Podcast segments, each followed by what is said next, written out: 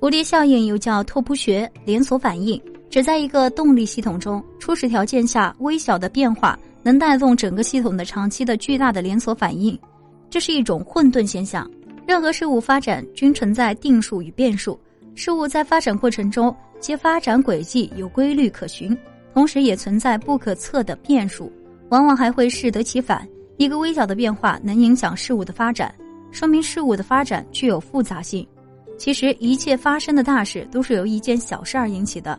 当年皇太极带领着他的士兵攻取大凌河，当时明朝登州的一个大将领孔有德准备去志愿被围的水泄不通的大凌河，他带领自己的士兵夜以继日的去支援，途中实在饿得慌，士兵就抓了只鸡吃，不料被鸡的主人看到了，而这鸡的主人以前在朝廷还是一个官员，他看不惯自己的鸡被一个士兵给吃了。于是就找到了孔有德，找他说理去。这个士兵没办法，被逼无奈叛变了。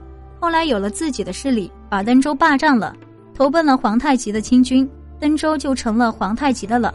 大明王朝的灭亡，也许只是因为一个人的一个工作。崇祯皇帝觉得要裁员，驿站的人数，甚至有些驿站取消，这就让一部分人失去了饭碗，一部分人另谋他生。还有一个人却连饭都吃不起了，于是就造反了。这个人就是李自成。李自成后来掀翻了北京城，然后逼迫崇祯皇帝吊死在树上。明朝末年，一大将名字叫做孙承宗，他退休在家，清军从他家路过，不知何故将这位老人活活勒死，并且将其家人杀害。他的儿子逃了出来，逃到了河南境内，从此隐姓埋名苟活。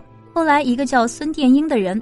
挖了清朝皇帝的陵墓，把清东陵乾隆皇帝、慈禧太后等等挖了个遍。而相传孙殿英就是孙承宗的后代。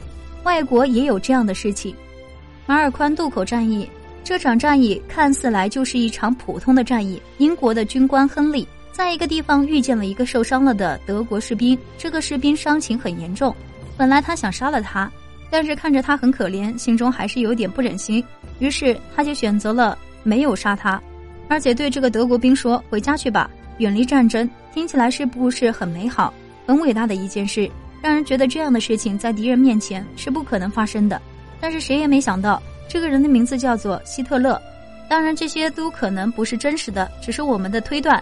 当然，历史的车轮不会因为一个人而改变。当然，蝴蝶效应确实存在。你现在做的每一件事，确实在影响着未来。人生有许许多多的十字路口。每一次选择都会给你带来不一样的结果。